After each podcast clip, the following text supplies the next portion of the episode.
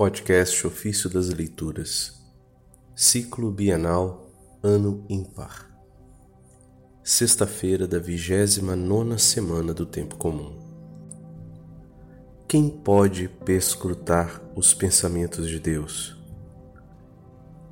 Do comentário sobre o profeta Isaías, de São Cirilo de Alexandria, Bispo. Deus não permite que quem foi chamado à conversão, redenção e regeneração do pecado duvide da graça que lhe advém de Cristo. Isso ocorreu com Israel. Com efeito, como Deus chamava Israel à conversão e à compunção, entristecido e aflito pelo peso da sua consciência, acreditava não ser capaz de emendar a abjeção de seus vícios e dizia: Nossos erros estão em nós e nós fomos concebidos neles. Então, como viveremos?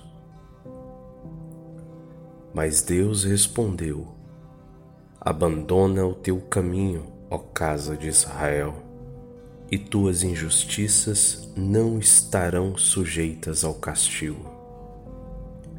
Enquanto vós duvidais, eu, o Todo-Poderoso, atesto categoricamente: libertar-vos-ei de toda mancha, tornar-vos-ei imunes ao, dos delitos inverterados então sabereis quem sou eu e quem sois vós. Sabereis o quanto vossos caminhos diferem dos meus caminhos, os vossos pensamentos dos meus pensamentos. Pois há uma distância incomensurável entre as naturezas divina e humana. Vós, com efeito, sois homens, e eu sou Deus.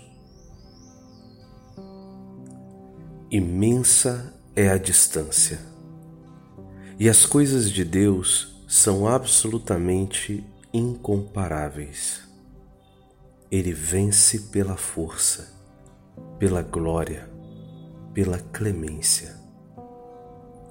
Não há nada na natureza deste mundo que possa igualar sua magnificência ou sequer dela se aproximar.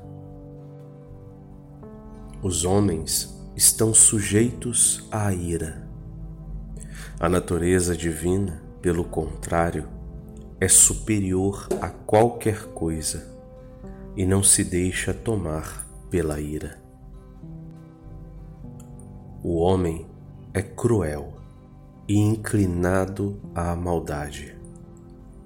Deus, no entanto, é bom por natureza. Ele é a própria bondade. Sendo Deus, perdoa e absolve o ímpio.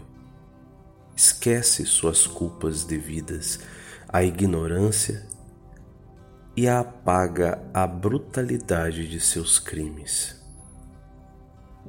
Antigamente, os homens eram ignorantes e, com extrema facilidade, arrastavam-se para o mal e se inclinavam a perpetrar, perpetrar ações inomináveis. Porém, após buscar e invocar a Deus por meio da fé, esses mesmos homens abandonaram as práticas e os costumes antigos, alcançaram a misericórdia divina e lograram serem transformados em novas criaturas.